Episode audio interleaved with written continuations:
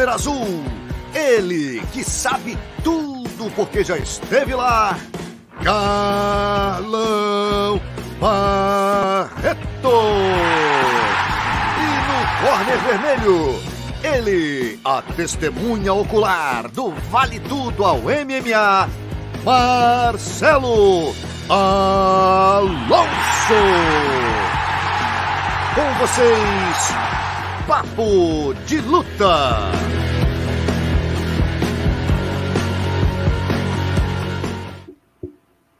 Boa noite, rapaziada. Entrando no ar, quadragésima edição do nosso Papo de Luta. Hoje, programa quentíssimo aí. Vamos falar do UFC 273, duas disputas de cinturão e a luta que eu acho que todo fã quer ver, né?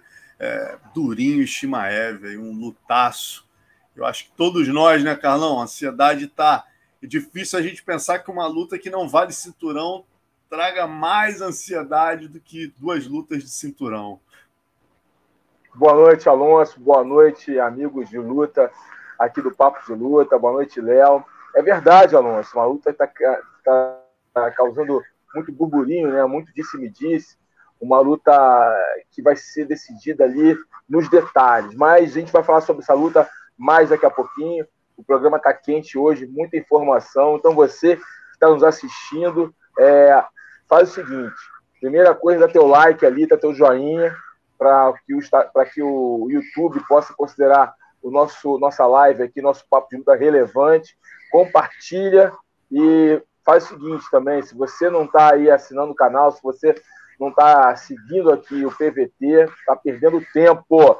Muita informação toda semana aqui, novas lives. O Alonso está arrebentando aí, trazendo muita gente bacana. E uma coisa que o Alonso está fazendo que é, é, é, é, inédito aqui, né? No meio da galera que, que, que, que debate sobre lutas, que eh, traz entrevistas sobre lutas, trazendo uma galera das antigas, cara, uma galera que fez a história do esporte, uma galera é, mais old school aí, a gente pode colocar assim, com informações muito legais, assim, mesclando, né, o que a gente tem de hoje, né, que está no hype aí, UFC, Bellator, ONE FC, com lá o passado, né, os grandes eventos. É isso, maravilha, galera. Vamos começar agora então falando, ó, como sempre, agradecendo nossos parceiros aqui, patrocinadores, Venom Brasil, patrocinadora oficial do UFC, Boni, não basta ser bom, açaí tem que ser Boni. Bet Combat, que é a plataforma de apostas esportivas patrocinadora do Charles Oliveira, também nossa patrocinadora aqui no Pitacos do Carlão. Vamos começar já o programa hoje, os pitacos do homem aí. E kimonos Brawl, a luta nunca termina, nova marca de kimono aí que está vestindo grandes feras do esporte. É, e a gente começa, antes de falar dos pitacos, né, a gente já vai. É, segundo assunto são os pitacos. Esse UFC 273 que está demais. Vamos falar do Borrachinha, rapaz. Borrachinha, a gente falou tanto dele aqui semana passada, né, acabou aí tendo a gente falou, a gente tinha trazido a informação do Strickland, né, que infelizmente é, é, o Strickland não aceitou a luta dele. O Poitin acabou pegando a luta, entrou aí no, no, lugar. O Borrachinha, imediatamente, até aqui no PVT, o irmão dele, entrevista exclusiva dada ao Léo, falou que eles queriam o Brunson. O Brunson demorou uns dias para responder e até que veio com um papo brabo aí, Borrachinha. Você é peso pesado, rapaz. Olha lá. Ó. Você é peso pesado. Foca na sua categoria. Você é um peso pesado. Tentei lutar com você várias vezes. Você sempre desapareceu. Não quis a luta. Né? Eu não vou lutar não tão cedo. Né? Estou trabalhando nas minhas coisas aqui. É, vai fazer sua luta no peso pesado. Né? E aí o borrachinho esculhambou ele é, eu vi uma entrevista de Lutas, borrachinha dizendo que ele é um corrido, jogou lá embaixo. E o Davi trouxe, inclusive, essa semana, né, o assunto da charge do Davi é exatamente brincando com isso. o Borrachinha falando, pô, tu acha que eu sou peso pesado, cara? Então senta aí na balança, vamos brincar para você ver que eu não sou peso pesado, porra. Somos, somos da mesma categoria. E muito boa essa aí do Davi. Poxa, cara do Muito boa, muito boa. Muito boa mesmo. Parabéns, Davi. Mais uma vez arrebentando. Grande Davi. E agora é aquela velha história, né, Carlão? Nosso borrachinha, infelizmente, ali. A gente, você avisou isso lá atrás. Ele ficou com aquela história, né? A gente, o Vanderlei sempre fala, não brigue com seu patrão. Eu falei, Vanderlei, dá um conselho, você pô, já se aposentou e tal, qual conselho você daria para os novos lutadores, cara, não briga com a mão que te alimenta, cara. Isso foi uma grande burrada que eu fiz e tal. E a gente, você já tinha falado isso com Borrachinha. Ele ficou peitando, eu quero o Vettel. E a gente disse aqui, cara, não faz nenhum sentido uma revanche com o Vettel. Absolutamente nenhum sentido para o Vettel e nem para o UFC. O único que tem interesse nessa luta é você, Borrachinha. Ele continuou insistindo, perdeu o bonde. Strickland ficou quando ele se manifestou, o Strickland já estava lá na frente, negociado com o Poatão, o Brunson é. É, não, não tem interesse na luta. E aí, o que, que sobra para ele, Carlão? Eu te pergunto. O que, que a gente tem ali que faria sentido para o Borrachinha no momento? Né? O Jack Hermanson, é, é, que é o, Jack que é o, é o sétimo, né? É o sétimo aí da divisão, perdeu do Strickland numa split decision. A gente tem o Darren Till, que é o oitavo, acabou de ser finalizado por Brunson, vê uma, uma sequência de derrotas.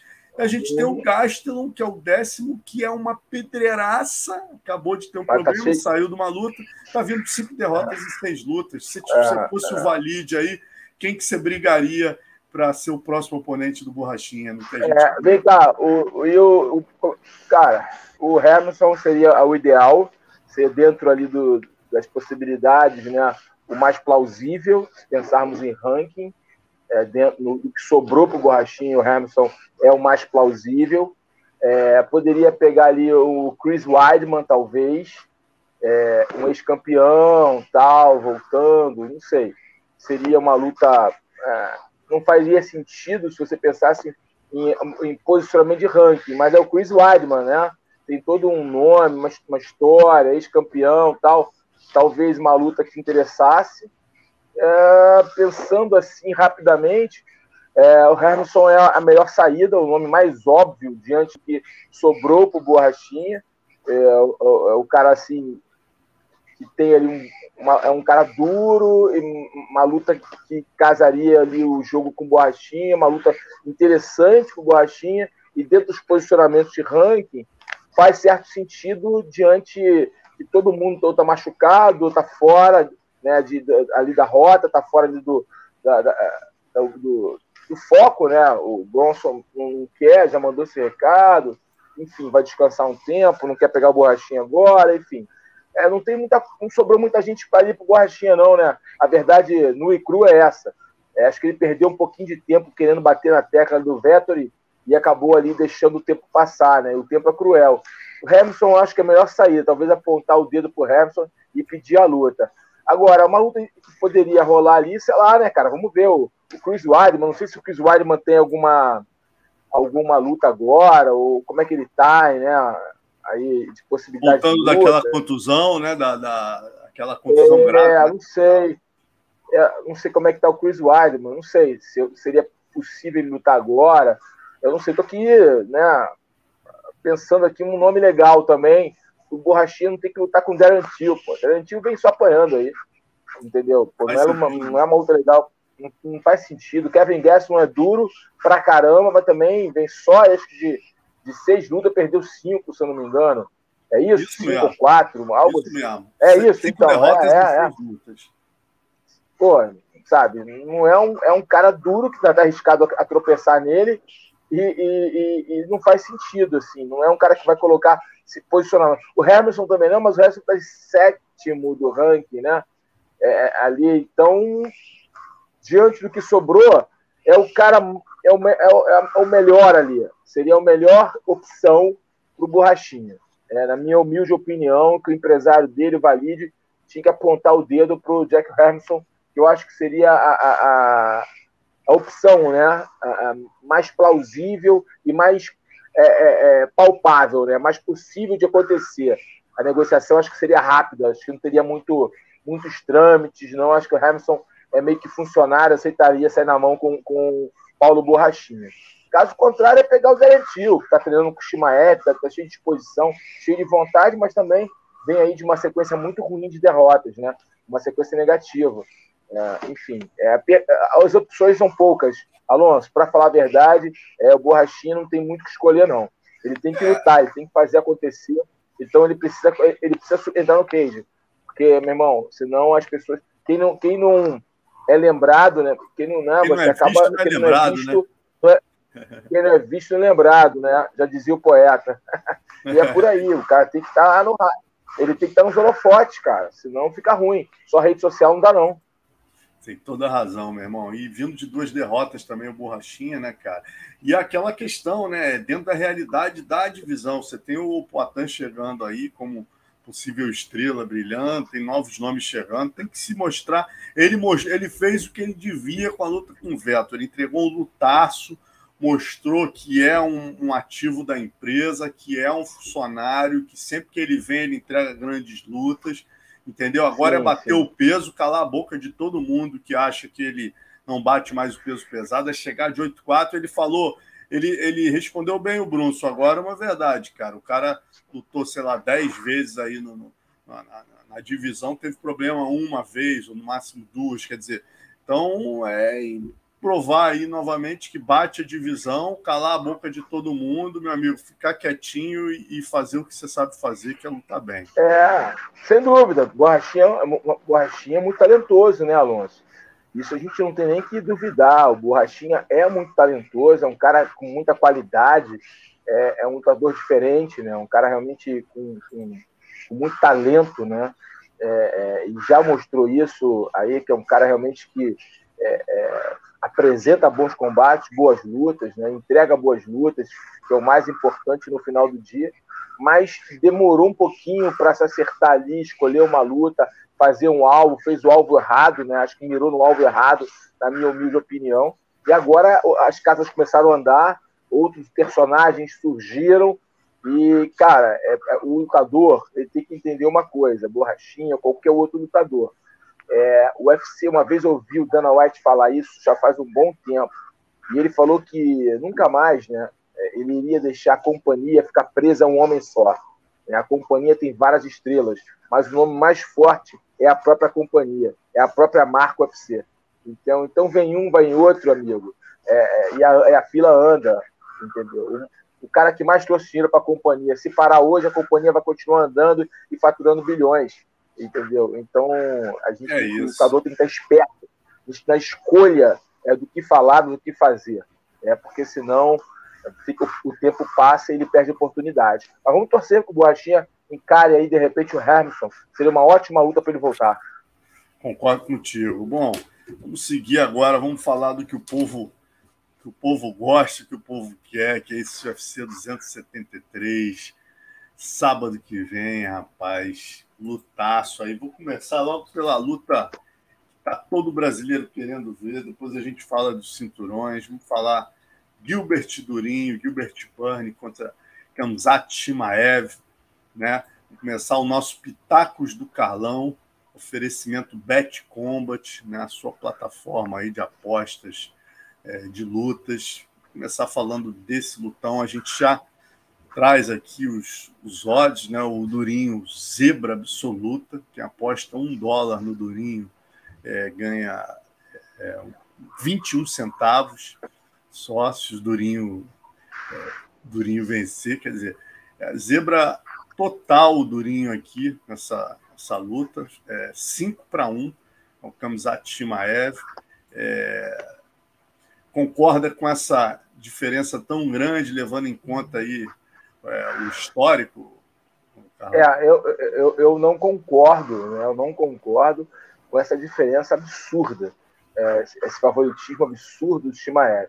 Eu até vejo, tá, eu analisando as performances do Shimaev, como ele se comporta na luta, a pressão inicial dele, a forma, a autoconfiança dele, o controle posicional, o entendimento de distância, eu até entendo é, que a galera o veja como favorito. Né? Até entendo, ele realmente ele é um cara que traz perguntas é, que a maioria não está conseguindo responder. Ele vai trazer perguntas difíceis para o Durinho.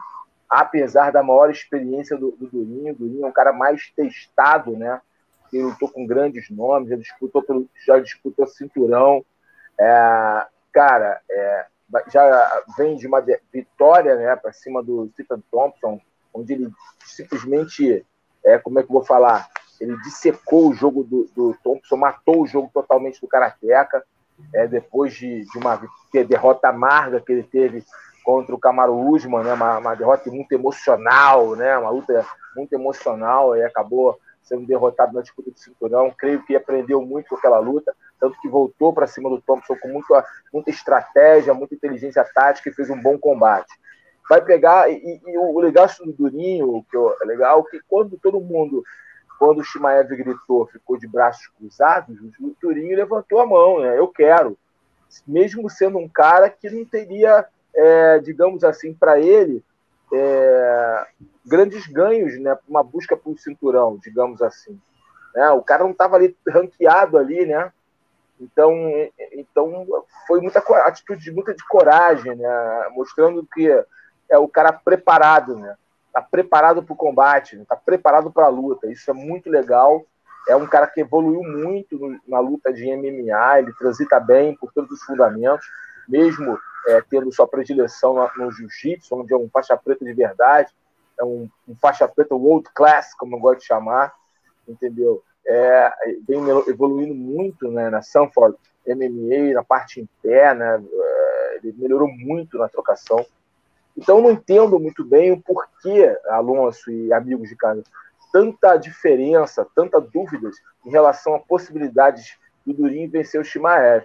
Existe sim, até considero realmente, pelo que o Shimaev vem crescendo, vem evoluindo, pelo que a gente ouvi, tem ouvido falar dos treinamentos dele, pelos vídeos, que o Shimaev está numa forma física muito boa, uma forma mental muito forte, e ele vai trazer realmente uma luta dificílima para Durinho, porém, eu acho que o Durinho pode retribuir também com uma luta difícil, principalmente, Alonso, se a luta se prolongar, passar do, do primeiro round, segundo, terceiro round, o Shimaev só ganha no início, só bota pressão em todo mundo, e todo mundo não consegue responder as suas perguntas, né?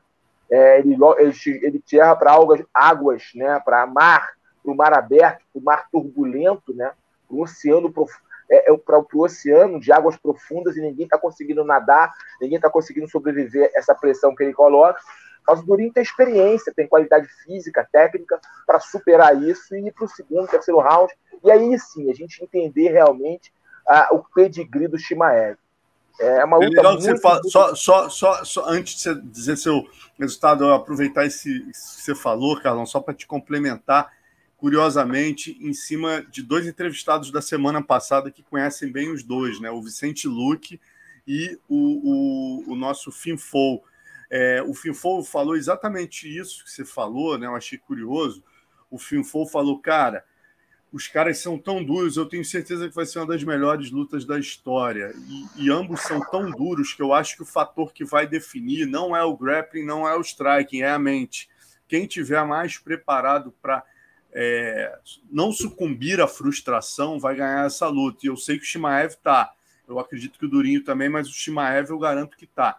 Eu boto ele para treinar com o Gustafsson, por exemplo. Pô, cara, ele em pé é frustração pura e ele não para de ir para dentro, em suma. Então ele está muito bem preparado. Por outro lado, Durinho, a gente sabe que há muito tempo vem fazendo um trabalho com a psicóloga esportiva, né, cara? Que ele me falou que os resultados são maravilhosos, né? E ele é muito regrado, Durinho. Então ele, pô, ele acaba uma luta, ele continua se consultando com a menina. É impressionante os resultados que isso tem trazido. E falando do Vicente Luque, que falou do lado do Durinho, ele abordou exatamente o que você falou, no sentido de acreditar que o Durinho vai trabalhar em cima do, do tempo. Shimaev não está acostumado né, a ir para águas profundas, para ir para o segundo, terceiro rounds, e ele acha que o Durinho vai trabalhar em cima disso, e ele fala, cara, eu treino com o Durinho, eu posso te falar como ele cresce no segundo e terceiro round, não só na explosão, como o gás dele não acaba. E a mão é pesada, né? Isso é um outro fator também que a gente tem que lembrar. O Durinho é um cara que, se eles, se o Shimaev optar por derrubar, ele tem aquele jogo ali de birimbolo, ele tem elementos que ele vai trazer problemas para o Shimaev que o Shimaev não está tão acostumado a resolver. E se a luta for em pé, a gente viu, né? É legal lembrar isso, que a última luta do Durinho foi contra o Stephen Thompson, que é um dos melhores strikers da divisão, envergadura, vantagem absoluta, um striker, e ele conseguiu, diante de um striker, encurtar a distância e impor seu melhor jogo em pé, né, Carlão? Então ele surpreendeu muito por isso também, né? Então, Sim, não, interromper, siga não, aí. Não, não. Ótima, ótimas colocações né, que você teve aí sobre os entrevistados, né, o craque Vicente Luque e o fenomenal Alofin Fon. O Alofin é um, um campeão de jiu-jitsu também, um old class, um cara de altíssimo nível no jiu-jitsu, professor né, de qualidade, fazendo um trabalho muito bom já há alguns anos na Suécia. É, é, e os dois falando com propriedade de conhecerem os seus, seus o seu pupilo, no caso do, do Finfou, e o seu parceiro de treino, no caso do, do, do Vicente Luto. Concordo com os dois no, no, que eles falaram, não tenho nem que, o que é, questionar ou duvidar. É, diante disso, Alonso, nessa luta muito equilibrada, que eu não, não concordo com essa, esse favoritismo absurdo aí, enorme, é, do Shimaev, eu vejo, eu, eu, vou, eu, vou, eu acho que o Shimaev, é, pela imposição física dele, pelo controle de distância, pela forma que ele, ele conduz sua luta, ele, eu acho que ele, o primeiro round dele, por ser muito forte, ele pode trazer um, um desgaste real para o Durinho, é, não tendo tempo da recuperação, você está entendendo? É, é, o Durinho pode ir para o segundo round mais machucado. Eu acho que essa imposição física e de pressão do Simaev nas quedas, na trocação. Ele é um cara de muito volume. Eu acho que pode trazer ao Durinho é, um desgaste físico e aí sim, consequentemente emocional, é, que não que não dê tempo dele conseguir se recuperar no segundo, terceiro round e o Shimaev conseguir fazer um volume e que o supere. É uma luta assim que eu enxergo dessa forma, apesar do Durinho ter todas as condições de tirar ali uma finalização ou nocaute, porque o Durinho, você bem colocou, tem as mãos pesadas, já provou isso no UFC, é, de surpreender aí o, o Shimaev com né, knockdown e depois partir para uma finalização com um Shimaev tonto ou, ou até mesmo um take, TKO, né, com um ground and pound efetivo ali, depois do Shimaev tá meio mole, mas é, a gente tem que fazer uma análise fria, e diante da análise fria, é, eu vejo o Shimaev realmente com favoritismo. Não um favoritismo tão grande como tem colocado a Bolsa Aposta, um, um leve favoritismo diante desse volume dele no primeiro round, da forma crescente que ele vem apresentando nas suas lutas, da forma dominante e autoconfiança dele. É um cara realmente difícil, é um cara realmente é, é, que você fica. É, ele, te, ele enche os olhos a forma que ele luta, a forma que ele controla a luta, entendeu? É o mais, para mim, o que mais impactante no Shimaev é a forma que ele controla a luta, que ele entra se impondo, que ele dá sempre o primeiro passo, que ele sempre faz seu oponente andar para trás, ele sempre ele joga, ele faz sempre a primeira jogada e o, e o seu oponente depois tem que correr atrás, só que não dá tempo. Eu acho que o Durinho, como tem mais qualidade que seus oponentes anteriores, vai conseguir talvez segurar ali, mas eu não sei se ele vai estar fisicamente, emocionalmente é, é, é, é preparado para se recompor e dar o troco, cashback nos rounds é, posteriores. Por isso eu concordo é, é, com a vitória do Shimaev, mas com uma margem muito pequena. É, então, só fazendo uma correção aqui no início, né, que eu dei o um número trocado aqui. Na verdade, galera, quem, se você apostar um dólar no Durinho e ele vencer, você ganha 5,14. Tá legal? É, e no Shimaev, se você apostar um dólar, você ganha só 21 centavos. Ele é favorito absoluto essa luta, como colocou aí o Carlão. Beleza, galera? E ó, é importante também. Não, eu, eu favorito, mas eu. Ah, é, não, como, perdão, eu, como colocou o Carlão, eu, não. Eu questionei o absoluto. É, eu disse que. O absoluto. É, é uma coisa que eu estou pontuando bem, é para ser bem realista, a minha visão de luta.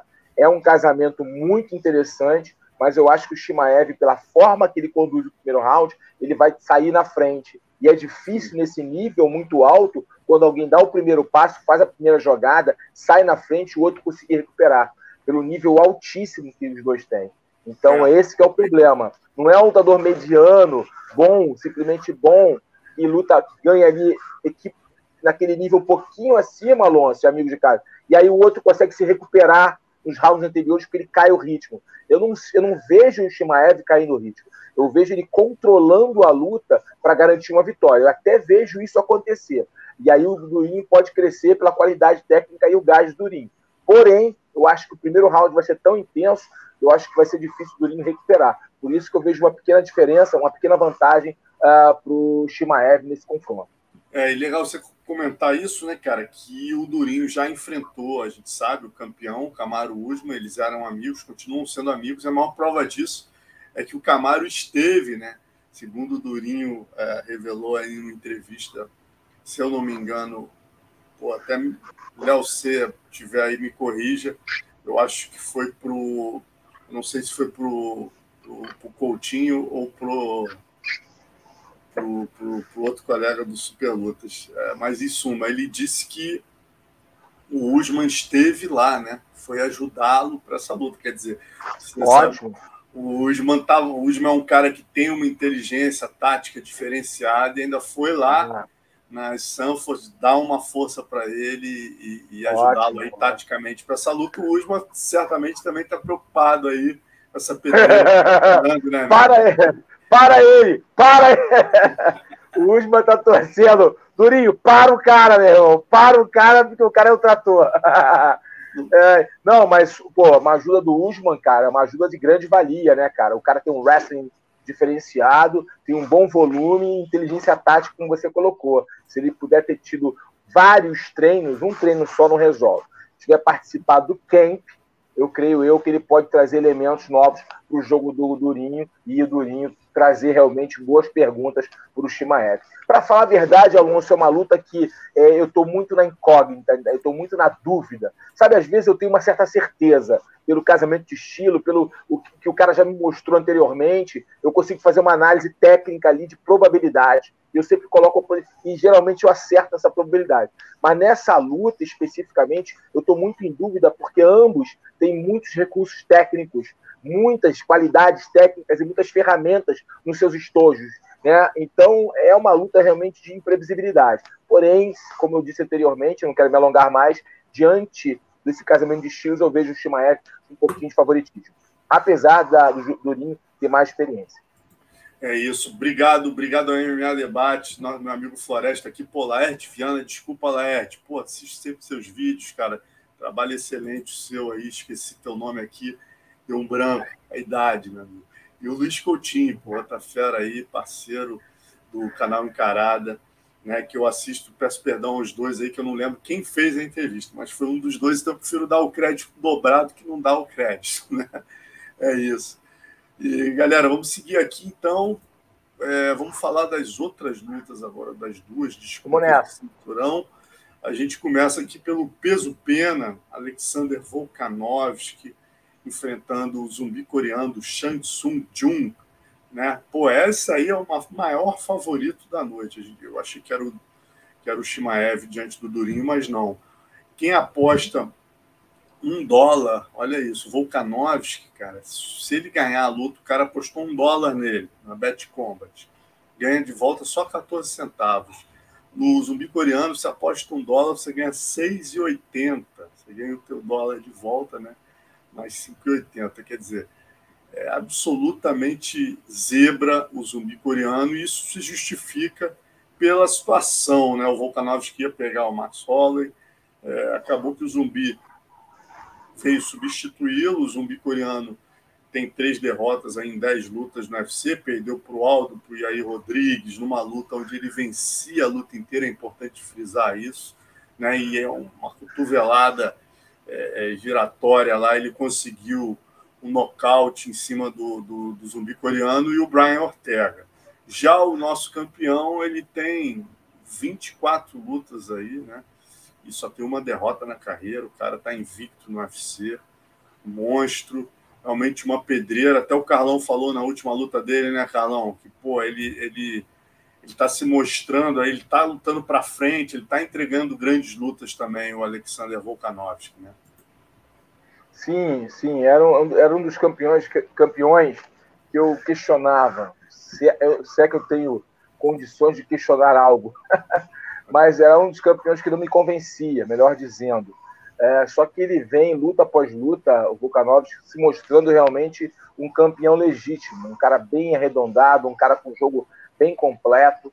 Entendeu? E com muita, muita estratégia, entendeu? Estratégia, sabe agredir no momento certo, sabe bloquear no momento certo, sabe fazer seu oponente fazer, fazer o que ele deseja para que a luta se mantenha dentro de uma, de uma, de uma segurança para ele, sabe é, receber golpes, defender, tem um bom índice de defesas, é, é um cara muito o zumbi coreano é um lutador. Todo, acho que todo mundo gosta do zumbi coreano. Acho que não tem um, um fã do MMA que não curta é, o, o sul-coreano, um casca grossa de primeira qualidade, um bom lutador, tem grandes vitórias em seu cartel, mas eu acho que o Volkanovski é o favorito legítimo. Eu acho que ele deve é, trazer ali é, um jogo que o zumbi coreano não vai conseguir desenvolver seu jogo, não vai conseguir se soltar, não vai conseguir achar brechas e, consequentemente, creio eu que o Volkanovski deverá manter o cinturão.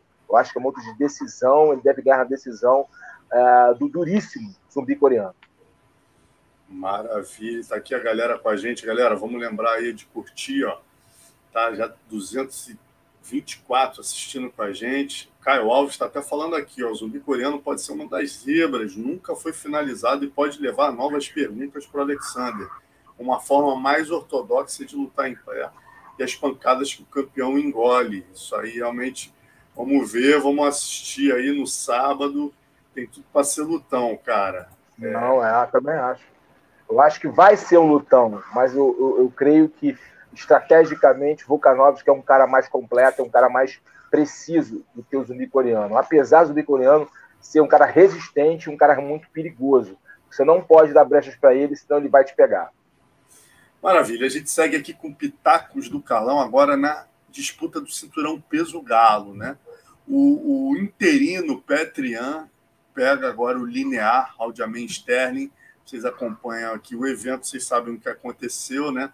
Aquela joelhada é, é, nas partes baixas aí do Petrian, que acabou perdendo o cinturão. O Aljamain ficou com o cinturão, mas acabou sofrendo muito bullying nas redes sociais por ter é, é tido a postura né, de, de é, usar as regras ali, né, jogar com as regras debaixo do braço e não voltar para a luta. Acabou ficando com o cinturão. É, perdão, a joelhada, bem lembrado, Léo. A joelhada foi no rosto confundindo aqui, foi no, foi no rosto. Exatamente. No rosto, no rosto. Foi no rosto, ele tinha agachado. Estava de apoio, ele, ele recebeu Exatamente, estava em posição de apoio e, e, e, o golpe entrou, e aí ele acabou perdendo o cinturão. Né, o Petrian mostrou aí seu valor depois vencendo o Purisan Reagan. O Aldiamen ficou um tempão aí para voltar para essa luta. Finalmente a luta vai acontecer agora. É favoritismo absoluto do russo né? Você que aposta um dólar na Bet Combat no russo, ganha de volta só 24 centavos. No Aljamain Stead, você der um dólar, você ganha 4,79 se ele vencer o russo no sábado. Carlão, concorda com esse favoritismo absoluto aí do, do Petrian? Concordo, concordo. O Petrian é um lutador melhor, com mais qualidade técnica, tem mais ferramentas no seu estojo, ele é um cara com jogo melhor, se movimenta melhor, tem um boxe alinhado, assertivo, é um cara que conecta bem golpes, perde poucos golpes, é importante colocar isso, é um cara que conecta muito, que, geralmente os golpes que ele joga, ele acerta boa parte deles, ele tem uma boa, uma boa mira, né, uma boa distância, é, o Aljamain Story é um bom lutador, é, o pessoal está zoando ele, ele é um bom lutador, tem um bom nível de wrestling, toca bem, ele é habilidoso, tem, tem, tem, tem talento, é, mas é, nesse casamento de estilos, eu vejo, eu continuo vendo, continuo acreditando que o Petrian vencerá essa luta. O Petrian estava vencendo é, a luta, a, o primeiro confronto, quando cometeu o erro técnico de, né, fez aí a, o ato infracionário que acabou acontecendo aí, é, a desclassificação e a vitória do Sterling. É, o, o é um cara que cresce, né? Ele vai crescendo, ele vai ganhando cada vez mais entendimento da luta conforme o tempo vai passando. E ele vai entendendo, ele corta bem os ângulos, ele leva o seu oponente para onde ele quer, onde ele solta bem os golpes, boxeia bem. Então tem um bom, bom time de defesa e quedas.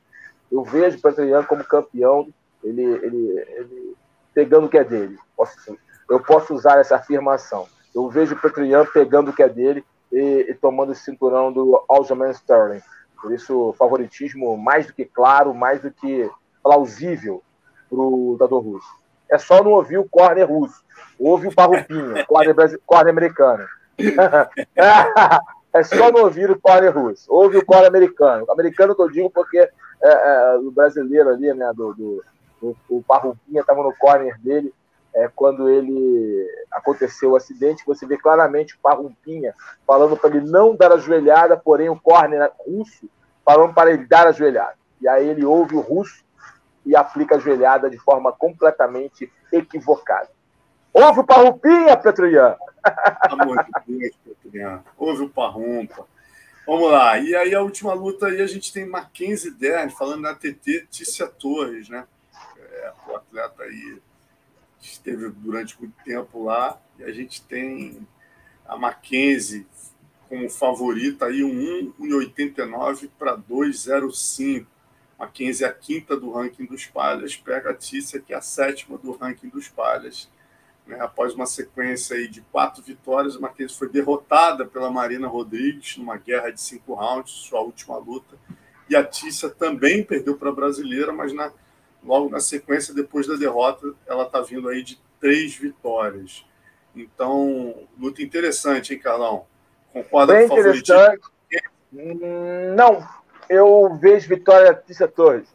Eu acho que a Tícia tem um jogo difícil de ser decifrado, ela tem uma base do karatê, boa movimentação, boa defesa no wrestling, ela sabe se movimentar bem, ela, ela é veloz, ela corta bem os ângulos. Vai ser uma difícil a Mackenzie se embolar com ela. A Mackenzie eh, não pode ficar contando com as mãos pesadas, como em algumas vezes. A Mackenzie vai ter que achar um time de derrubar e se embolar com a Tisha, porque é para usar o seu jiu-jitsu, que é muito eficiente. A Mackenzie é uma lutadora world class, né? Tem um jiu-jitsu acima da média, uma campeã mundial, uh, é uma atleta de primeira qualidade na arte suave, está fazendo uma boa adaptação ao MMA, com boas vitórias.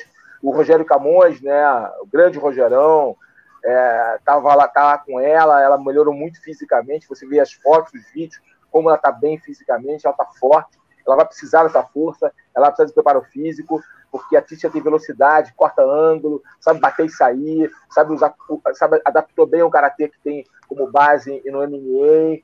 É uma lutadora difícil de ser decifrada, de você é, vencer. É pequena, né? A Mackenzie não é tão grande, a Mackenzie é maior do que ela. A Tícia tem a desvantagem de tamanho, mas ela consegue compensar com corte de ângulo. Ela não, ela não gasta tanta energia à toa. Ela sabe usar a energia dela na hora certa.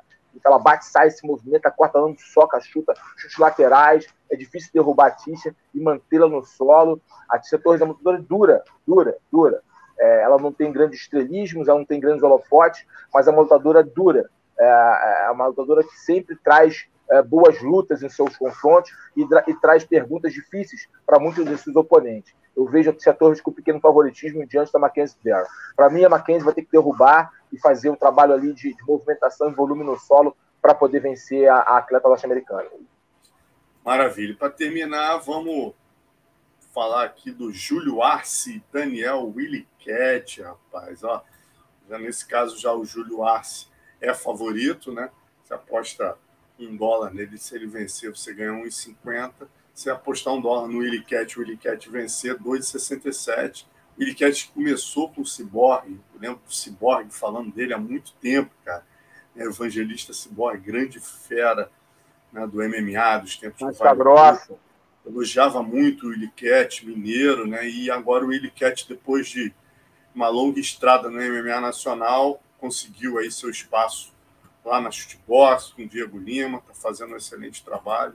E aí agora chega ao UFC, depois de uma sequência boa aqui de vitórias no Brasil, né? Tá chegando no UFC, mais um testezinho já 8-1-0, né? O Daniel só tem, o Daniel Williquete só tem uma derrota, mas já pega um lutador extremamente experiente, né, Carlão? É, pô, já pegou grandes é. pedreiras aí no, na, da divisão. É, ele perdeu pro Yadong Song, né? Mas, pô, qual o demérito de perder pro Yadong Song? Nenhum, né? Demérito nenhum. Venceu aí o André Rio, venceu o Daniel Taylor, é, já venceu o Dan Ig, já venceu alguns lutadores duros. Perdeu também por Shane Moraes ali em decisão dividida, foi questionado, bem dividida. enfim, é, venceu o Julio Rossa também, né? o, o, o, o Arce é um cara mais experiente, tem mais lutas do que o brasileiro, né? tem 17,5 no cartel. Uh, é uma luta bem difícil para a estreia do, do Daniel Iliquete. Todo mundo fala bem desse garoto, né? Não, não é só o. Não é só o Ciborgue e o Diego. É, o Diego. O Diego é um bom treinador, um bom olheiro, tá com um time muito forte lá na Box. Ele tá treinando lá com o Charles do Bronx, né? Ganhando cada vez mais qualidade técnica. O Daniel Santos, né? O Iliquete. Mas é uma luta dura para sua estreia, né? Tem questões emocionais, tem uma de adaptação ao cage, ao UFC, e o Júlio Arce já sabe qual é, já, já sabe o que é perder no octógono, já sabe o que é vencer no octógono, tem uma bagagem maior dentro do cage, isso pode contar. É, é eu vejo aí, eles não têm grandes diferenças de idade, né? O Júlio Arce está com 30 e pouco, 31, 32, o brasileiro tem 27, né? 26, 27, eu acho, o brasileiro, então não tem grande diferença de idade. É, 27, é, 27. 27. É, eu vou, eu, eu, eu mesmo, é, o, o, Daniel, eu vi duas coisas do Daniel, ele é um bom lutador, passou pelo Brave já, tem, uma, tem experiência internacional, mas eu acho que o Júlio Arce é um cara mais acostumado com o cage, é um cara que enfrentou caras mais duros, talvez, é, é, é, um cara já acostumado ali com as dinâmicas, com, com os atalhos do octógono, e por isso entra com pequeno favoritismo diante do brasileiro. Vamos torcer é para que o brasileiro faça uma boa estreia. Maravilha. Então vamos lá. Pitacos do Carlão. Primeira luta do Pitacos. Carlão deu favoritismo para o Shimaev. No Volkanovski e zumbi coreano Volkanovski. Na terceira luta, Aljamain Sterling Petrian. Carlão deu para o Petrian. Mackenzie Dern, Tícia Torres, Calão, acha Tícia Torres favorito. E agora, na última luta do nosso Pitacos da semana, Carlão aí deu vantagem para o Júlio Arce. Então você já sabe como fazer, só ah, apontar sua câmera aqui para o nosso código, para o nosso QR Code aqui, ou digitar direto www.betcombat.com e fazer sua aposta lá, fazer sua fezinha lá nos nossos parceiros da Betcombat. Fechado? É verdade. Então vai lá, faz sua fezinha. Se você ganhar, ganhar algum, depois me paga um açaí. Tá bom? É isso. Tem uma galera devendo açaí pro Carlão, rapaz. O Carlão tá acertando Tem uma galera. Tem uma galera devendo açaí, rapaz. Rapaz, porque é o seguinte, gente, o cara me perguntou, encontrei um cara no metrô, Alonso, que é. Esqueci o nome dele, eu sou péssimo de nome, eu peço perdão para ele perdão aqui. Eu vou, ele vai me procurar nas redes sociais, eu vou falar o nome dele, eu peço perdão. Eu, eu, eu sou ruim de nome, gente. Eu, eu sou bom fisionomista, mas esqueço rápido os nomes. Tomei muito soco na cabeça também, e aí já fica difícil, né? Então, né? Então, perdoa aqui, tá, o velhinho. É, mas ele, ele, ele falou assim: pô, Carlão, eu acho interessante que você não fica preso se o cara é brasileiro e fica dando porque o brasileiro. Eu falei, cara, não posso fazer isso. Eu, eu procuro fazer uma análise mais imparcial possível para poder analisar como eu, se eu fosse jogar, como eu jogaria, como eu apostaria, tentando uma análise como, como um técnico, né? como um comentarista deve ser.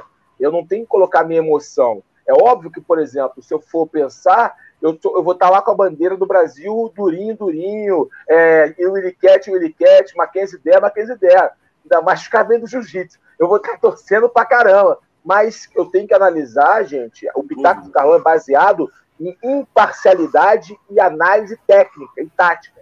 Então, é por isso que é, é, é, eu, não, não, eu não vou. Ah, porque é brasileiro. Meu coração é brasileiro, mas minha cabeça é totalmente imparcial.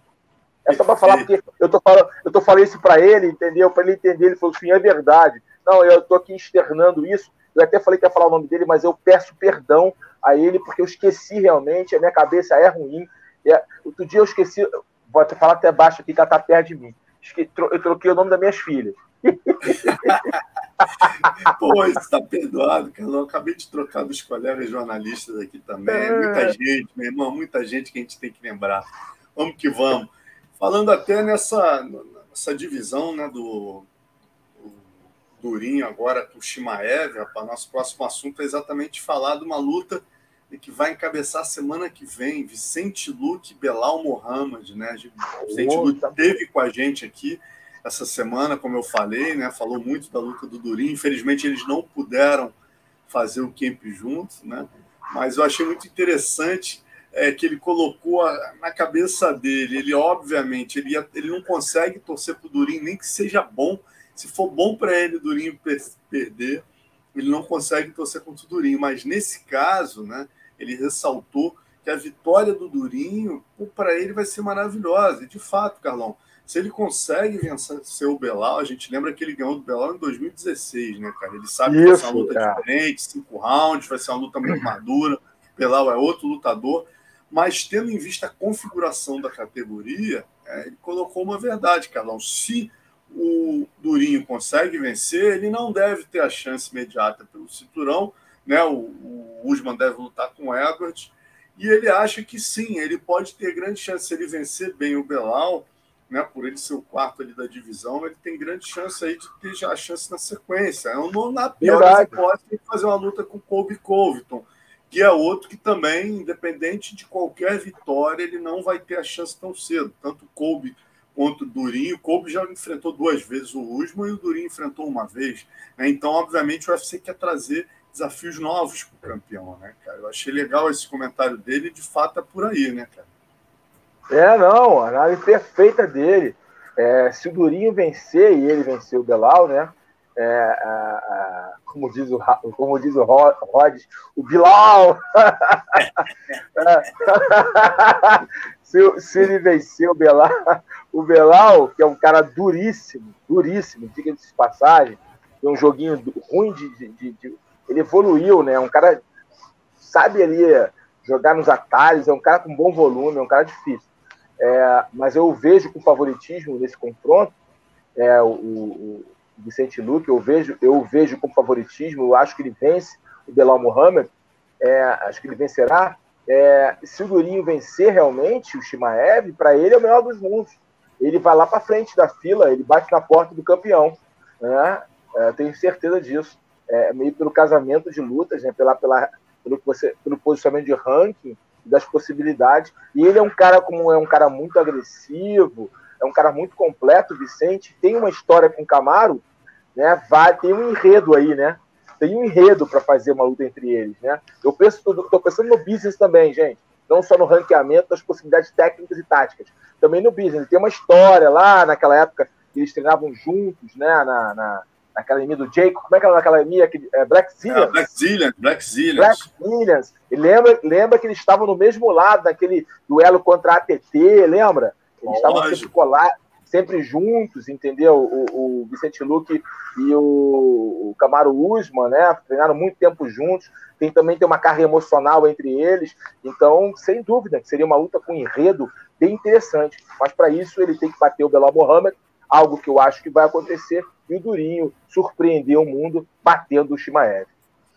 É isso, verdade pura e absoluta. E a gente tem também outro assunto que eu quero trazer aqui, né? O John Jones, a MMA Firing, postou uma nota em cima de um post do John Jones, né? O fã perguntou a ele: "E aí, John Jones, já recebeu alguma oferta de luta?" E ele respondeu: "Não, ainda não, mas eu quero estar no pico da minha forma em junho ou julho", né? Então, quer dizer, isso quer dizer, ele já está imaginando aí, né, cara, que que ele deve aí, obrigado, Léo, que ele deve estar tá lutando aí, fazendo essa estreia nos pesados, seja com Miotix, né? Seja, seja, eu acho que o Enganu tá com esse problema no joelho, não deve lutar tão é. cedo, então tudo leva a crer que ele deve fazer aí um interino contra o Miotic. Então, a gente já está de olho aí em torno de junho, julho, né, Carlão? O bicho não luta desde. Pô, já tá, ó. A última luta dele foi em fevereiro de 2020 com o Dominique Reis, né? Aquela luta é, meia bomba pra caramba é 947. É uma, cara, como eu já falei aqui, é uma incógnita. O, o, é uma incógnita. Cara, o John Jones, cara, eu, eu, eu gostaria muito, quando me pergunta qual é o maior lutador de todos os tempos, eu gostaria muito de falar é, o John Jones, mas eu não posso falar porque falta algumas lacunas para ele. Mas, de qualquer forma, o John Jones é um dos maiores atletas que nós já vimos, né? Cara, se você pensar o que ele já fez, cara, ele, ele ganhou aí uma sequência de ex-campeões, né, cara? E não ganhou, ele simplesmente dominou, né? Depois ele, ele, ele, ele ficou um lutador muito cerebral, muito tático e não apresentou bons confrontos, né? Ele lutava para ganhar ali, é, parecia que estava sem estímulo, sem desafios, sem, né, sem vontade. E não conseguiu fazer realmente, aí nas últimas duas lutas, ele não se apresentou bem, com vitórias questionáveis, inclusive. Mas, cara, a gente tem uma, sempre uma esperança desse cara voltar, né? Ele passou por problemas aí psicológicos, problemas de, de, de, de bebedeira, droga, batida de carro, prisão.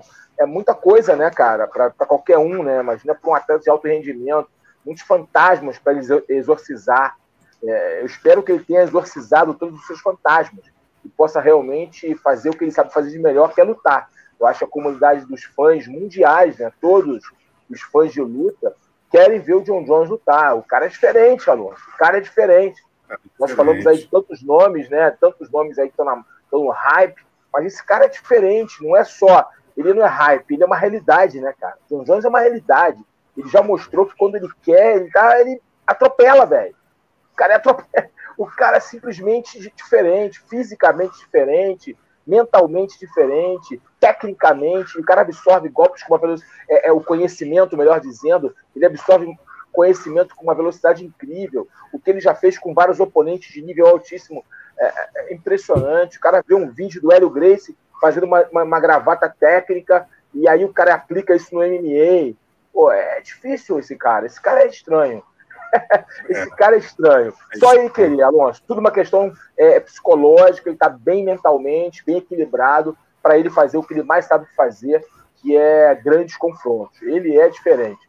Eu vou torcer, Alonso, torcer sinceramente Muito. como fã. Todos nós, né, cara? Fã, todos nós, né? Creio eu que não tem uma pessoa que esteja torcendo por ele para que ele possa voltar em grande estilo. Seria muito bonito vê-lo contra o Chico Miotite, depois enfrentando o camaronês é, Francis Ngannou. Seria muito bacana. Vamos torcer, vamos torcer. Só depende dele, né? E vamos seguir aqui, rapaz, com. Vou botar agora aqui um, um post que o Dudu colocou, né? Nosso, nosso amigo nosso Igor Wolfchanting de Laranjeira, Ferreira, Igor Wolfchanting. Jornalista, pô, botou lá pra gente na confraria, rapaz, uma posição aí que é o. Eu adoro esses nomes, rapaz, essa criatividade. Hipoplata, nova posição do André Galvão, que ele inclusive lutou, usou em sua última luta. Tem aí o vídeo, Léo, obrigado. Olha lá. Quer dizer, ele usa, ele usa né, faz aquele ganchinho ali no pescoço, usa a posição mais para raspagem que qualquer coisa, né, Carlão? É, é, é. Bom, bom movimento, a posição bem, bem interessante, né, do, do André. E ela, e ela, cria várias outra, outras possibilidades. Em cima dela, tem várias possibilidades de ataque ali. É interessante, interessante. Né? Um jogo bem interessante. É, o André é muito criativo, muito estudioso, né? é, além de ser um atleta muito dinâmico, o André é muito competitivo, né? É um grande atleta, um grande competidor, né? Um cara sempre em alto nível, cara. Você vê os vídeos dele, é, o cara sempre fisicamente muito bem, né? É, vem é, hoje também se tem, nos últimos anos, se mostrando um ótimo coach, né? Um ótimo treinador, né? Tá com um time de primeira, pegou uns moleques muito bons, está desenvolvendo muitos garotos. Os garotos estão aí ganhando o campeonato mundial, Cainando Duarte, Lucas Barbosa, o Hulk, é Ronaldo Júnior, é os irmãos Rotolo, né? O, Rutuolo, né? Os gêmeos, Rutuolo, cara, Rutuolo Brothers. Né? Ele, o André realmente é um. A filha dele, a, a, a Sara Galvão, a menininha tá crescendo, tá ganhando tudo, a filha do André. Cara, é um cara diferente. O André Galvão é um cara diferente, é um grande atleta, um grande professor, tem se mostrado aí um grande treinador também, né? Porque tem um diferencial, né, Alonso? o cara ser professor e o cara ser treinador. Ele pode ser os dois com qualidade, mas às vezes o cara é um bom professor, mas não consegue treinar bem atletas. E vice-versa. O André vem se comportando de uma forma bem, bem interessante, se mostrando que é bom nos dois. E é legal esse exemplo dele, né, Carlão? De dar nome mesmo. Isso é uma coisa que a gente aprendeu com os americanos, que é muito positiva, né, cara? Os caras vão lá, dão nome pro golpe. Tem vários golpes que a gente acaba é, pô, aprendendo. Dá, os brasileiros ensinam, eles, é. eles dão o nome e a gente usa o nome deles. Quer dizer, então é hora dos brasileiros terem essa visão do, do, do, Galvão, Bom, de colocarem nomes, né, cara? É legal isso, é bacana. Sem dúvida, sem dúvida. O pessoal gosta de nome, o Ed Bravo, né? Rubber Guarda, Guarda Borrasca, o Nino já fazia tempos, o Antônio Nino Chambre, o Elvis já fazia, é, o Darcy Choke, né? É, é, um aluno do Renzo Grace, executava o movimento, Von Flu Choke, né? aquela posição que o Van Sampu gosta muito de finalizar no MMA, é, Warm Guards, né? a guarda de lapela ali do Keenan Cornelius, é, enfim, os americanos adoram dar o nome, né? adoram baixar. Mas eu entendo, é cultural isso deles, entendeu? Não é para roubar nada. É, a é, galera tem que entender, é cultural. Eles não conseguem entender ah, aquela posição da guarda. Que posição da guarda? Eles precisam, eles são sistemáticos, né? pragmáticos, tem que ter tudo organizado para eles. O americano pensa de forma diferente da gente. A gente fala, ah, raspagem de borboleta. Ah, aquela raspagem que você bota aí na lapela. Qual raspagem? Dali tem 50. Não, aqui, aí ele bota, ele vai dando nome, nomes para cada uma delas, entendeu? É, é, é, deles isso. Eles precisam disso para entender o conceito, o sentido do movimento, o, o, todo. Eles precisam entender, eles precisam dar nomes, entendeu? É um, é um perfil do norte-americano. Né? Isso é em, em vários esportes, Alonso vários esportes. Não, isso, cara, a gente. Eles a gente, jogadas, entendeu? Nós é somos os melhores do mundo para dar apelido, né? A primeira coisa que você ganha quando é. chega na academia é o Catinga, é o porra, entendeu? Sai dando. Vamos dar nome nos golpes, pô, como os americanos fazem, é isso aí mesmo. É, Legal o Galvão é, ter essa iniciativa e todo mundo fazer isso. Inventou ali, fez primeiro, ninguém deu nome, meu amigo. Pô, nomenclatura. Vou, vou, falar, vou levantar uma polêmica aqui tá? Para a galera do jiu-jitsu, principalmente, pensar. O americano, tá? O americano e o europeu também tem essa mentalidade de estudo posicional, entendeu? É, o estudo da posição e suas entrelinhas. É, porque o jiu-jitsu não é uma luta que fica na caixinha. Nada contra as outras modalidades. Por favor, não deturpem as minhas palavras. Eu sou um apaixonado por, artes, por artes marciais. Já tive a oportunidade de treinar muitas lutas, algumas de forma mais intensa, outras de forma mais superficial. Mas, mas o jiu-jitsu tem um diferencial sobre outras modalidades, porque é a criatividade que é envolvida nessa luta. Como ela é uma luta viva, uma luta orgânica, ela te dá a possibilidade de você criar golpes, criar é, é, movimentos em cima de movimentos já existentes, entendeu? E esse new school, essa molecada nova, tem explorado muito esse lado da criatividade do jiu-jitsu. É importante você ter a base da old school, aquela base, o jiu-jitsu sólido, porém as vertentes é, e as possibilidades do jiu-jitsu moderno né, é, são interessantíssimas e fazem com que nós possamos estudar a luta de uma forma mais global e ter sentido nos movimentos. Quando eu procuro dar aula para os meus alunos ou para os meus atletas, eu procuro fazer com que eles entendam que o mais importante da posição não é simplesmente o, o passo A, B ou C, e sim o conceito que envolve ela. Porque quando você entende o conceito, vai saindo ramificações que até um olho do treinador não enxerga, mas o atleta, ao praticar, pode descobrir. Essa que é o grande, é o grande diferencial do jiu-jitsu para outras modalidades, cara. É incrível. É, agora a gente estava tendo esse papo com uma academia lá no, no Nordeste. É, alguém pode estar tá treinando e criando uma posição em cima do hipoplata aí do Galvão, mais uma, mais uma variante. É, isso existe, isso é possível, isso acontece. É só viver o dia a dia do jiu-jitsu e estar tá aberto às novas possibilidades. O problema é que alguns professores, infelizmente, não estão abertos para novas possibilidades e se fecham numa caixinha, sendo que o jiu-jitsu não é uma luta quadrada, é uma luta extremamente cheia de ramificações. É como uma árvore cheia de raízes. É, cara, você falando isso, me lembrei até, além do jiu-jitsu, né, a luta, a luta agarrada de uma forma geral. Eu lembro do pequeno me contando que algumas posições que ele criava ele tinha sonhado, cara. Aí acordava e escrevia num papelzinho do lado. O próprio é. Demian, cara. Demian também tem essa mania de anotar no papel. Então, é exatamente isso que você falou, né, meu amigo? As possibilidades com o ser humano que tem, porra, duas pernas, dois braços, um pescoço, a quantidade de formas de ataque que você pode fazer são infinitas. O primeiro cara que me, que me fez pensar nisso foi o Roleta. O Roleta, porque ele estudava as posições e buscava os ângulos, é, porque é engenheiro, então ele, ele tinha uma visão espacial e mecânica dos movimentos. Então ele queria criando os movimentos. O próprio golpe que ele aplicou no valide, aquela raspagem tradicional do roleta, né? É, é, foi baseado. Ele, ele estudava. o helicóptero, ele baseava, ele, ele tinha o estudo dela, movimento, o ângulo perfeito em que ele conseguia achar o golpe, né?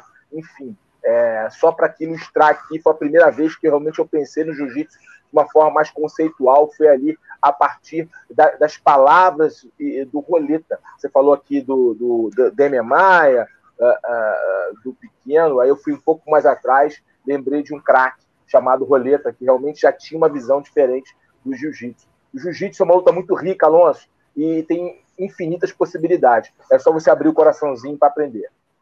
Verdade. Bom, vamos seguir falando em jiu-jitsu, né? Jiu-jitsu, judô, né? O asa. Pô, semana passada a gente fez uma live aqui muito legal, Carlão, com o Paulo Caruso. Paulo Caruso postou no Twitter dele, no Instagram dele, né? Que o Ted René, lenda do judô, oito vezes campeão mundial, três vezes campeão olímpico, estava no Rio de Janeiro e fazendo um intercâmbio com a seleção de judô do país dele aqui do Brasil. Ele, nos últimos dias, você vê a visão do cara, chegou o pessoal da Confederação de Judô e falou: pô, eu queria treinar jiu-jitsu. Né? Aqui, pô, o Rio de Janeiro é um lugar conhecido por ter um jiu-jitsu diferenciado, né? A, é, o celeiro da família Grace pô, podem me arrumar um lutador de jiu-jitsu, ligar imediatamente para o Caruso, todo mundo sabe né, que ele trabalha com o projeto Reação do Flávio Canto.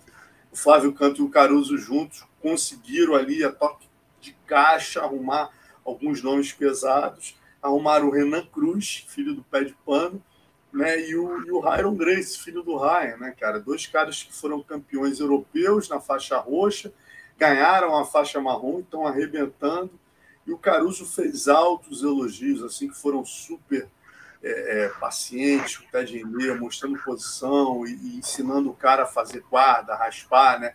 Os princípios do jiu-jitsu foi uma experiência super legal, Carlão, assim, ficaram... Cara, aí eu, eu me... Hoje é polêmica, hoje é dia da polêmica. Uhum. Cara, olha só, o Ted René, oito vezes campeão mundial de judô, campeão olímpico, tricampeão olímpico, né? O cara veio perder agora, na última Olimpíada, se eu não me engano, não. Foi, né? É, foi, na última Mundial, né? Foi, foi no Mundial, mundial que ele perdeu. Engano, né? Mundial que ele mundial. perdeu, foi no último Mundial, perdeu pro japonês. É... Pô, cara, o cara veio pro Brasil e veio pedir para aprender o Brasil Jiu-Jitsu. E aí eu pergunto, né, por que, que os judocas de primeira linha brasileiros não abrem um coraçãozinho para treinar jiu-jitsu em grandes escolas competitivas? creio eu que eles, eles teriam grandes possibilidades de fazer a diferença nos, nas competições mundo afora. É só essa pergunta que eu quero fazer. Perfeito, cara. Ó, a Kyla aí, né? A Keila, pô, foi lá aprender com o Renzo. Faixa preta. Faixa preta. preta. Exatamente. Bom, e uma outra curiosidade é que no dia seguinte, né, depois dessa entrevista com o Caruso, mestre Rafael Cordeiro esteve aqui com a gente também e eu estava vendo, ele nem comentou isso na nossa live, né? Mas eu estava vendo ali no, no Instagram dele, pô, uma semana depois de treinar com o Ted Rilê, o, o Hyron tava lá com o Rafael Cordeiro na Kings, rapaz, já fazendo sparring e tudo, né? E o Rafael, inclusive, mandou um áudio. Eu falei, porra, Rafael, essa você não me contou, né? O Hyron leva jeito aí, pô, leva jeito para o MMA também. Léo, se você puder jogar o, o áudio aí do Rafael que ele falou. Fala Marcelo, fala Carlão, realmente o moleque é muito bom, talentoso. Não precisa falar nem a parte de chão ali, que não tem que falar luta agarrada. Os meninos têm uma, um discernimento do que, que é a trocação em pé ali, o chegar para agarrar. Poxa, realmente, se quiser um dia fazer o MMA, vai estar tá com, já está com ferramenta para isso, sabe? Educado, Pô, moleque inteligente. Com certeza vai ser um baita no lutador, sabe? Tá indo no caminho certo. Um dia quiser cair pro MMA, vai estar. Tá, a gente vai estar tá vendo aí uma, mais um representante da família aí, desempenhando, desempenhando bem, com certeza. Olha aí, que legal, né? A gente garoto, falando até garoto. do Hyron aqui em off antes do programa. Que, é, que garoto pô. maneiro, né? O Marinho, nosso colega. Mário esse garoto fez uma é entrevista muito legal com ele no canal também, no canal ah, Osso. Esse, é diferenciado, garoto, né, cara? Esse garoto é diferenciado, nossa. O Hyron é diferenciado. Ele, eu acompanho ele nos campeonatos de jiu-jitsu que ele vem competindo. A forma que ele luta, progressiva, ele lembra muito o Roger lutando, tá? Ele lembra muito assim, a forma progressiva para pegar, ele vai buscando as posições, ele vai construindo o caminho da finalização. Ele é atleticamente, ele é forte, ele é grande, ele é impositivo, ele domina seus adversários, ele joga, ele faz o adversário jogar o jogo que ele quer, entendeu? Ele não se prende ao jogo do oponente, ele faz o oponente nadar nas águas turbulentas dele. É um menino, cara, forte, é, me parece muito disciplinado, é, pelo que o Renzo fala, me parece muito disciplinado. Esse garoto aí, é, eu não sei no MMA, que eu acho que primeiro ele é novo, tem tempo para construir a carreira dele. Ele tem uma carreira no jiu-jitsu ali, para vencer no jiu-jitsu. Ele é deu marrom, é, já está ganhando os campeonatos. Eu acho que se esse menino tiver calma, paciência, o Renzo, é, que coordena, que, que, é o head coach dele, né? O Renzo cuida da carreira dele, sobrinho. Então, com certeza, ele vai ser bem construído, né? Vai ter ali o passo a passo muito bem feito pela experiência e conhecimento do Renzo. Esse menino aí, ele vai ganhar muitos campeonatos mundiais de jiu-jitsu faixa preta. Isso eu já coloco para você. E no MMA, se o Rafael tem um olho clínico, se o Rafael enxergou isso, é, tenho certeza também que ele pode brilhar no MMA. Porque ele é diferente, cara. O jiu-jitsu dele de competição é um jiu-jitsu para frente, agressivo, ele é, olha, eu gosto de vê-lo lutar, ele vai para finalizar, mas não, não se afoba, ele constrói. O mais importante que o finalizador tem aquele cara que é explosivo, né, que pega no tempo, tal, e finaliza, né? É muito rápido, transita muito rápido para as posições que pega, na velocidade, explosão, e tem aquele cara que constrói a posição. Ele é aquele construtor, como o Roger é, era em sua época de competição. Ele constrói a finalização, ele vai construindo as posições até pegar que lutador. Moleque, é, é, torço muito por ele, moleque do bem, e eu tenho certeza que o Renzo vai construir com muito cuidado a carreira dele, para que quando ele for pro MMA, ele vá muito bem treinado. E aí, como tem essa ligação aí com, com a Kings MMA, né, já tá uma, essa coligação aí, essa parceria com o Rafael Cordeiro, é, quando ele for, tenho certeza que o Rafael vai pegar aí uma joia na mão. Pô, e muito legal, além dele, né, cara, essa foto aí tá o Preguiça também, que teve aqui, fez uma live com a gente, né, falando da luta com o Gordon Ryan. Legal. E eu bom. falei, e aí, Preguiça, qual é a. Onde que você deve ir? Ele deixou, olha, eu tenho ótimas relações na KA, né, com, na, KA, na ATT, cara de sapato é um grande amigo. ATT. Mas, pô, na, na Kings, cara, eu tenho, pô, é, o, o, o eu tenho uma possibilidade muito grande com a galera lá. E aí, tá aí nessa foto aí, se o Léo puder voltar a foto, tá o Preguiça, tá o Neymar e tá o Hyron, né, cara? Então, muito legal. Foi legal. Aí. Legal esse do jiu-jitsu, né? Atuando no MMA. E como o, o, Rafael já tem uma experiência de treinar um cara do jiu-jitsu e adaptá-lo para o, o, o, Muay Thai, por exemplo, o, o Fabrício Verdun, o Beniel Darius, são caras com background na luta agarrada, no grappling, e ele adaptou esses caras muito bem para a luta em pé. Então, acho que ele tem tudo aí para o Preguiça, né, que é um craque, um craque. É, vai estar tá lutando agora o BJ Stars, né, no grappling aí. É, o Preguiça é, é, um cara que tem tamanho também, é um cara grande. Se tiver aptidão para tomar um soquinho na cara, vai voar no MMA. O negócio é ter que ter aptidão para tomar um soquinho na cara. É só isso. É se acostumar em tomar um sufoco, acostumar em, em, em receber é, golpe na cabeça, porque é, é, tem que se acostumar a não piscar, não virar o rosto, não virar de costas. E isso só o treino, amigo. Só o treino árduo vai te dar. Não tem jeito. Maneiro. Então, com o Neyman lá, que é o cara que, pô, um exemplo de boa adaptação ao MMA, né, cara? Tomara que eles consigam. É, é, estão muito bem orientados. Renzo e Rafael Cordeiro, os caras estão com caminho certo, né, meu irmão? Bom, vamos, vamos seguir aqui, vamos falar do. É, a gente vamos. sempre tem trazido umas notícias tristes aqui da guerra, né, cara? É um vídeo curioso que eu achei, né? O, o poxa, o, o ucraniano aí, o Yaroslav Amosov, campeão do Bellator, né, teve que abrir mão da disputa de cinturão. Agora, a primeira defesa dele, ele colocou um vídeo que eu achei muito curioso na internet. A gente põe aqui, o Léo vai jogar aí pra gente é, ele saindo do porão, né, com o cinturão embalado aí. A mãe dele escondeu a peça antes de evacuar o país para escapar do confronto. Né, ele diz sobreviveu a um bombardeio, um cinturão com muita história. disse ele aí na legenda, né? O Amosov aí, 28 anos, está invicto, 26 lutas no MMA e conquistou o cinturão ao vencer o brasileiro Douglas Lima. Né? Ele iria enfrentar o Michael Page em 13 de maio, mas a incerteza com a guerra forçou o Bellator a cancelar a luta. O Page agora vai enfrentar o americano Logan Storley, que venceu o Neymar, a gente acabou de falar do Neymar, né? É, é, tá com o um cinturão interino aí.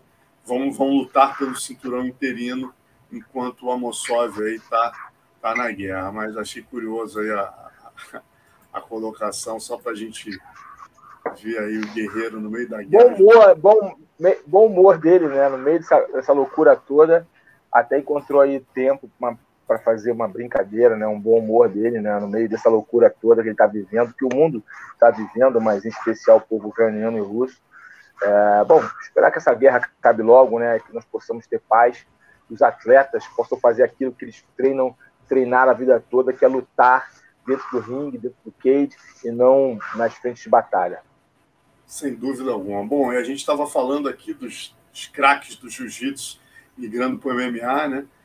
A gente não pode deixar de falar do Bochecha, depois de duas lutas, duas vitórias no One FC, teve aí sua terceira luta marcada com o senegalês, né, o Omar Ken, Hug Hug, né, 120 quilos, 1,93m, gigante senegalês aí, que estava invicto, sofreu a primeira derrota aí para o Kirill Grishenko, o bielorrusso, né, e o brasileiro vai enfrentá-lo aí, o multicampeão de jiu-jitsu, nosso bochecha, lenda do jiu-jitsu, pegando aí, subiu um pouquinho o sarrafo, né, Carlão?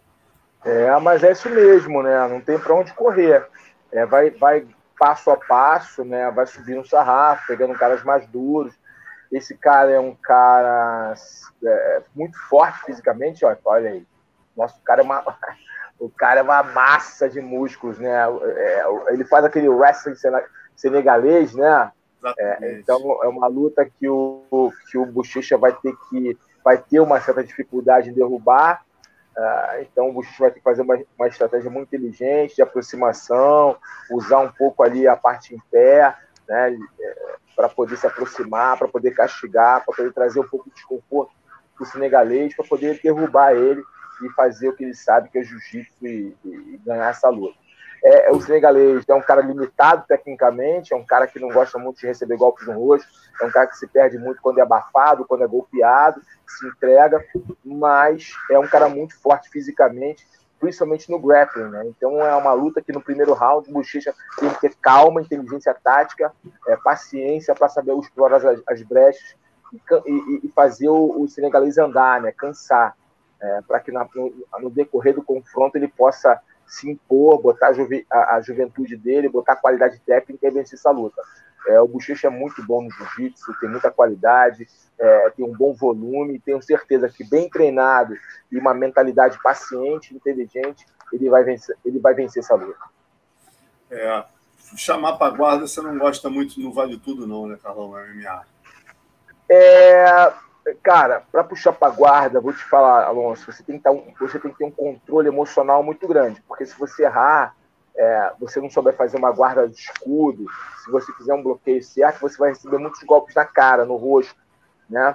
E se pegar um golpe forte, você pode apagar. Você tem que ter muita confiança teu, na tua guarda escudo. Você não pode é, botar para guarda fechada, porque você vai receber socos, você vai se desgastar. Você tem que abrir a guarda, botar pé na virilha, o confronto. A guarda fechada pode ser feita se você trabalhar o ataque de braço o tempo todo, né? Um quadril solto, um quadril movimentado para trabalhar o tempo todo ataque de braço. Né? O tempo todo ataque de braço.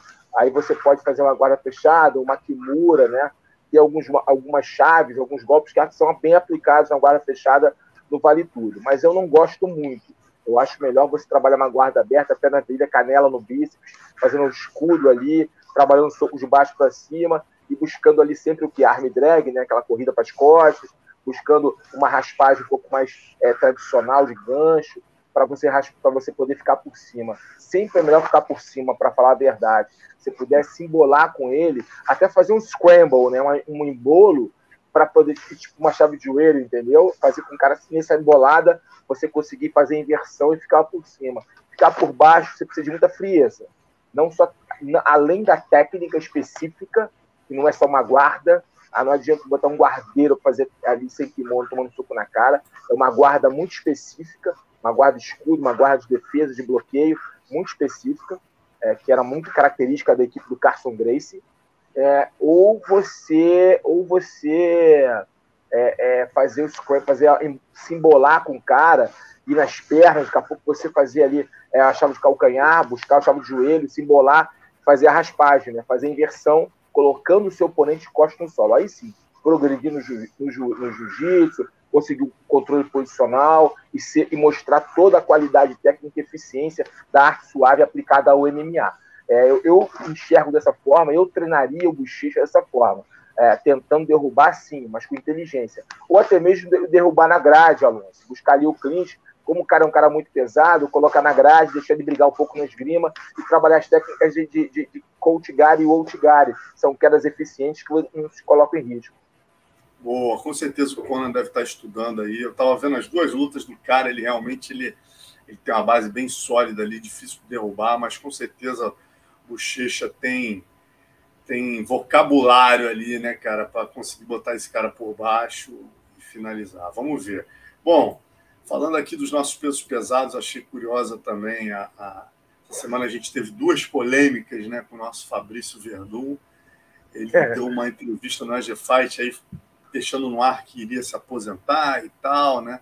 Aí depois, logo no dia seguinte, rapaz, ele fez, ele colocou um ar, você pode até jogar esse vídeo, Léo. Ele e o Nego Di fazendo um desafio, Nego Di entrando na Verdun Premium Meets, dando uma olhada. Aí eu mandei um áudio para ele, ele, cara, Alonso, não conhecia o cara, que bicho abusado tal.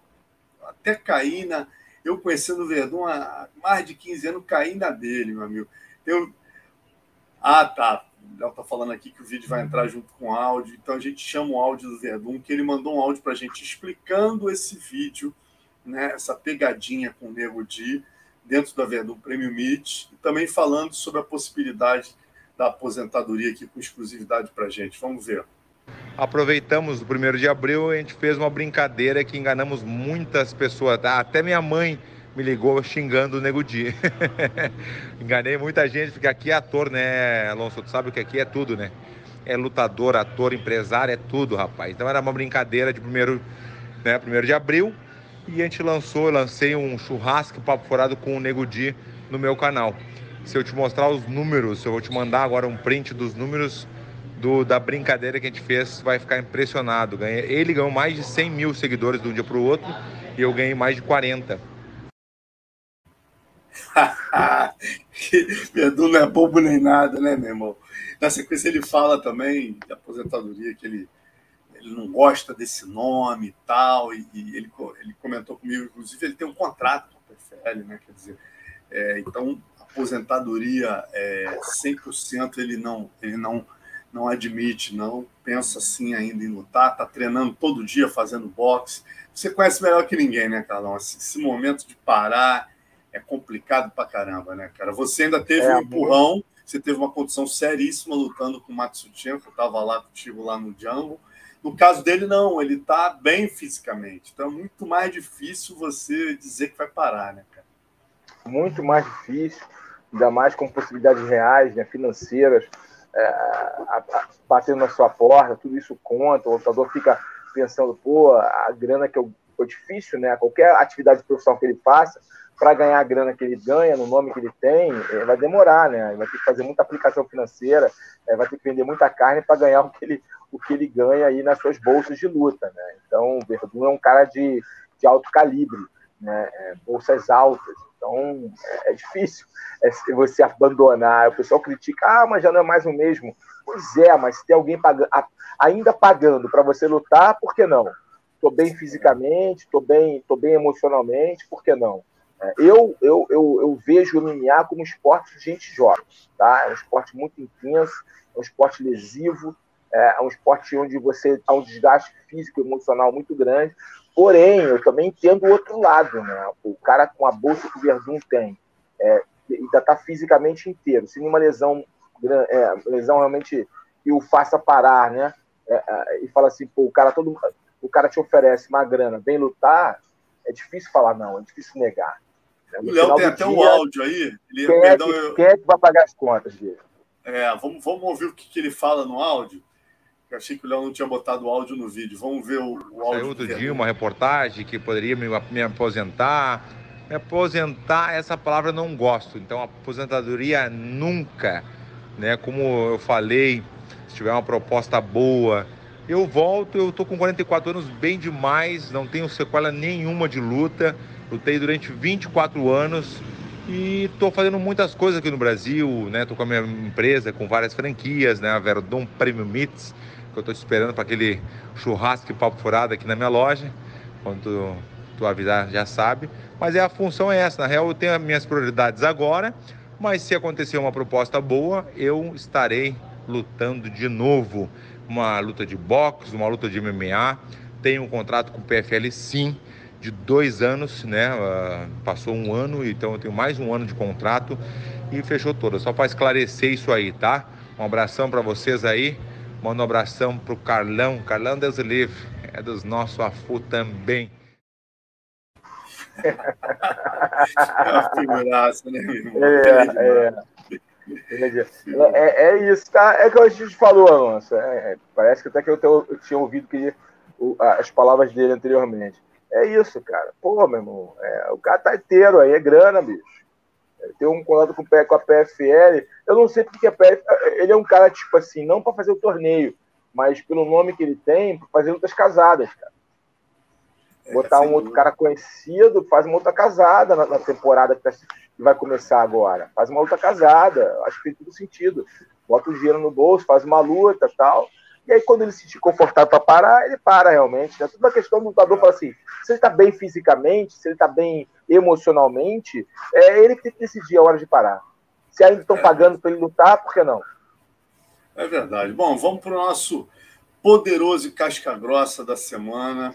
Né? É, a gente hoje, casca grossa, a gente vai dar, né, Carlão? Como não houve evento, a gente vai dar para casca grossa aqui para um cara que está merecendo já faz um tempo, rapaz cara que foi campeão olímpico de judô em 2008, né, e, e migrou bem para o MMA, é um judoca clássico japonês, enfrentou as maiores pedreiras no MMA, lutou duas vezes com o Procopio, já lutou com o Paulão Filho, já lutou com muita gente dura, e agora, aos 48 do tempo, ele resolveu se testar no K1, Carlão, já fez três lutas de kickboxing, né, e ganhou uma ontem, o nocaute aí, conseguiu nocaute no segundo round. Eu falo de Satoshi Ishi, né? Porra, pedreira, aí tá aí ele representando a Croácia, passou muito tempo lá treinando com o Mirko, né?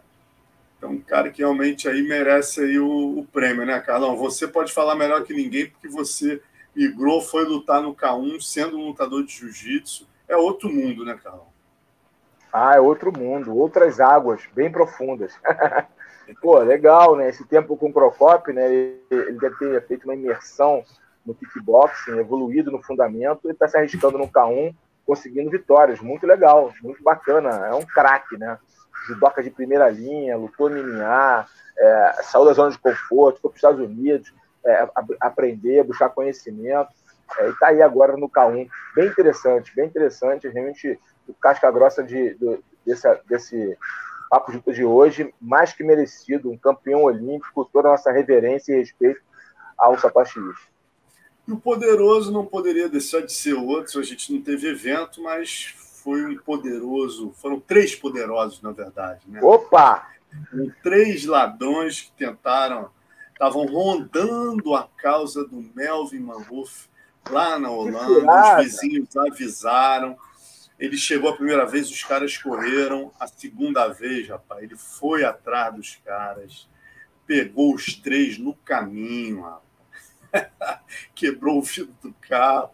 Tá sendo, tá tendo lá os seus problemas com a justiça, mas ele preferiu se antecipar. Ele sabia que os caras é, iam roubar e realmente quando ele quebrou o carro dos caras, ele descobriu pé de cabra, uma série de equipamentos aí desses três marginais, né? E já entregou os caras para a polícia. Então, tá aí os poderosos da semana são esses três marginais que deram um azar de assaltar logo a casa dessa criança, hein, Carlão? Isso aí era um terror, né, rapaz? Pequenininho, Você tá maluco? Você tá maluco, cara. Pô, Melhoff é um casca grossa em primeira, pô, nocauteador brabo.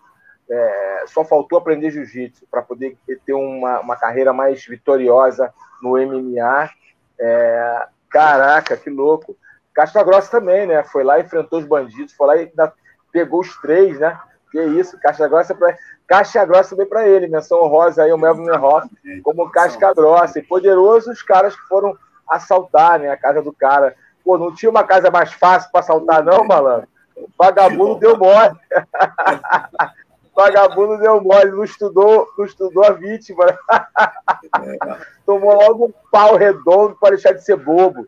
Vai, roubar, vai, vai exercitar agora na cadeia. É isso. Bom, e a gente fecha, rapaz, mais das antigas, né? Hoje eu, eu trago um fato curioso do Mecha 7, na verdade, dois, né?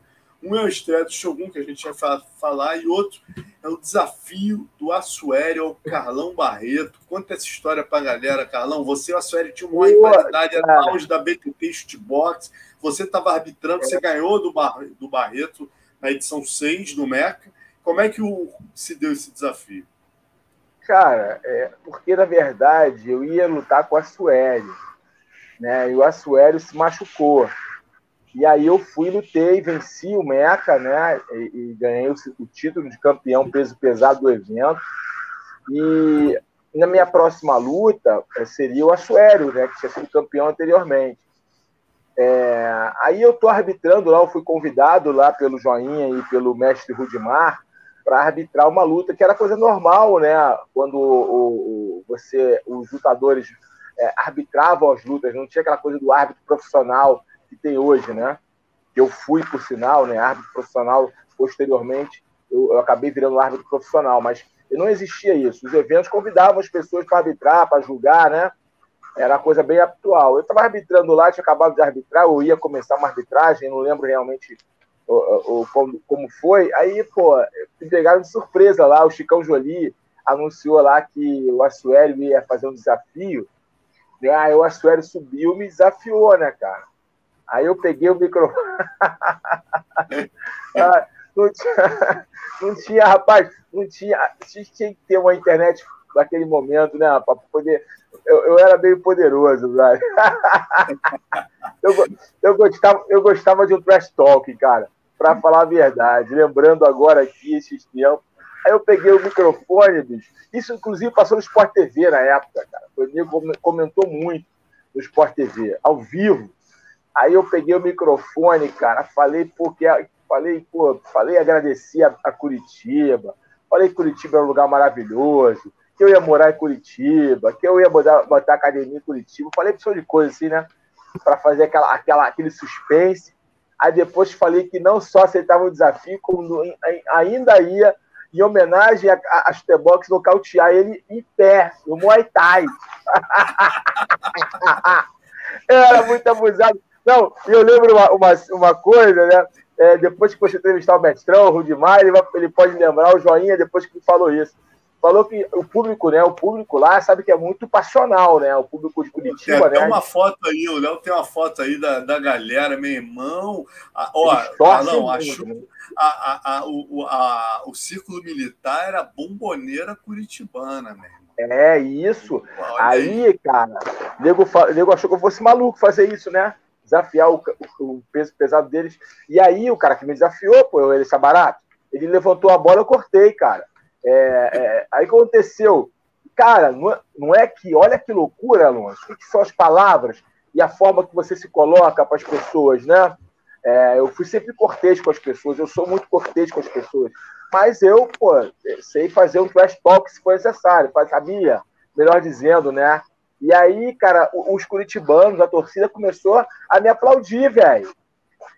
Aí eu, o Joinha falou que todo mundo ficou meio assustado, assim, como é que pode? Os caras tá aplaudindo o cara, meu irmão, os caras tá aplaudindo o cara, mas aí acabou que a luta não aconteceu, logo depois o Assuério saiu da equipe, pouco tempo depois, né, ele foi lutar no Pride e tal, enfim, e a gente, nós nunca cruzamos nossos caminhos. É, é, o encontrei depois, um cara muito bacana, é, nos conhecemos melhor, mas enfim, é coisa da luta, né? A gente tem que ser profissional e os desafios fazem parte. é só se você ser respeitoso e está pronto para encarar os desafios. É um cara muito bacana, o Assuero, um casca grossa de primeira qualidade, é, fez grandes lutas, é, é, é, é mas foi legal essa, essa particularidade desse evento, rolou esse desafio e essa resposta que acabou gerando ali alguns fãs curitibanos para mim. Que legal. E tem umas fotos aí nessa, nessa mesma noite, olha aí. Olha o que foi marcada também pela estreia dessa criança aí, rapaz, que agora está fazendo provavelmente sua última luta no UFC. Rafael acha que não é a última, não.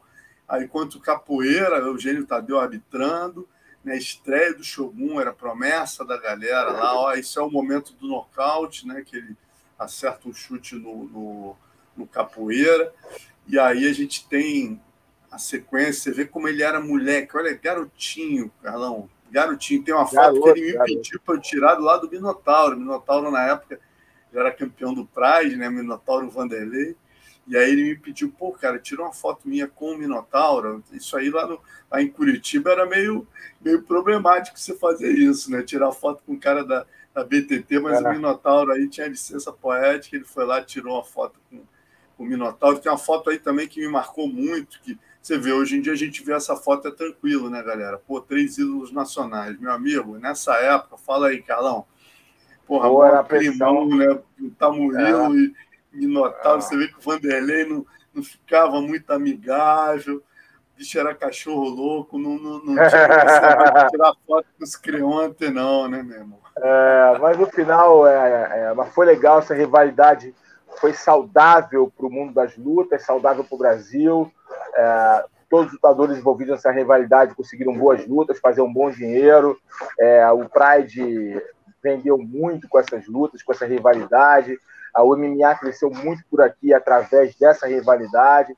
E hoje todos somos lutadores, pessoas, homens é, é, realmente maduros, entendemos a importância dessa rivalidade. E hoje, sem exceção, todos se dão bem, todos se respeitam e têm um carinho um pelo outro. Eu respeito muito o Vanderlei, respeito muito o Assuério, o mestrão Rudimar, fiz uma entrevista maravilhosa com ela, com ele, né, com o mestrão Rudimar, é, é, no, no, Gente que Faz, né, um, uma live que eu fazia é, no Instagram, uma, uma live maravilhosa com o mestrão Rudimar, me contou várias coisas. Ou seja, cara, tudo é o tempo, o tempo é o melhor remédio e os bons amadurecem, entendeu? E acho que todos nós amadurecemos muito, mas sabendo que essa rivalidade foi saudável para o esporte brasileiro. E uma coisa importante, Carlão, eu falei exatamente isso, porque é, fica até a coisa fora de compasso, fora de contexto. A gente, qual, qual o problema do Vanderlei, Murilo e, e, e, o Minotauro juntos, né? Mas na época, galera, realmente a rivalidade era tanta que não tinha esse negócio de tirar foto dos três juntos, não. E uma coisa que o Carlão falou, que eu sempre coloco, cara, que foi muito importante, o MECA foi um evento de importância fundamental para que as duas equipes passassem a se respeitar mais. Porque as duas equipes começaram, principalmente a chutebox, né? que o BTT, vocês do Jiu-Jitsu, já tinham tido um histórico de rivalidade com a luta livre, e era uma coisa meio anacrônica, né? aquela rivalidade visceral com a chutebox. Eles não. Né? Então, uma maneira que eles tiveram de respeitar vocês, entender vocês melhor, foi exatamente recebendo vocês lá, falando, pô, cara, os caras são, vêm aqui, lutam na nossa casa, estão trazendo os atletas dele. E isso é muito importante né, para aumentar o respeito entre os dois lados e o clima ficar melhor. Né? E realmente o Meca foi essencial nesse ponto, porque criou uma ponte de conexão. Né? Vocês que talvez não se falassem lá no, no, no, nos bastidores do Pride, começaram a botar uma aí, cara. Eu recebi um cara aqui no meu hotel, né? O Rudimar trazia vocês para ah, mim. Foi, é... Os caras são parceiros de trabalho, como é que eu não vou falar com eles? Então, a partir do Meca, a coisa melhorou muito. Ouviu, Carlão? Sem dúvida, Alonso, sem dúvida. A partir do Meca muda. Sim, eu vi, eu vi, eu vi, eu vi. É, deu um pico aqui, mas eu ouvi sim, com certeza. A partir do Meca muita coisa mudou. Houve uma, uma, um, encontrávamos mais né, os atletas de boxe, acabamos. Você começa a conhecer o ser humano, e os eventos, e, e, essa época foi uma época muito boa de eventos no Brasil, né? Começaram a pipocar vários eventos em vários lugares do Brasil. e a gente acaba se encontrando, né? Cada um levando atleta, ou eu, eu trabalhando como árbitro, enfim. E você acaba convivendo com as pessoas e tendo uma relação saudável, muito legal, faz parte da história. Lembrar isso aqui das antigas, com certeza. É isso, galera. Então vamos terminando aqui, uma hora e 35, quase 10 da noite. Agradecer a presença de todos, lembrar de curtir o nosso Beleza. vídeo. Segunda semana que vem a gente está aqui. Carlão está indo para Manaus, né, Carlão, para o lançamento do Clã das Jiboias, um documentário espetacular, que eu tive a honra de participar também, contando a história né, do jiu-jitsu amazonense. Pô, tô curioso. Traz para gente aí os detalhes dos bastidores semana que vem. Vou trazer sim, estou indo para Manaus, a terra do jiu-jitsu, a terra do açaí, terra maravilhosa, que tantos recebem de braços abertos. E vamos lá ver se o lançamento do Clã de Boys, um documentário excepcional. Estou muito curioso para assistir. Depois eu trago aqui os bastidores desse grande evento para vocês aqui do Papo de Luta. É isso, rapaziada. A gente fica por aqui então. Boa noite para vocês. Segunda estamos juntos novamente. Grande abraço. Boa noite, Carlão. Boa viagem. Valeu, Léo.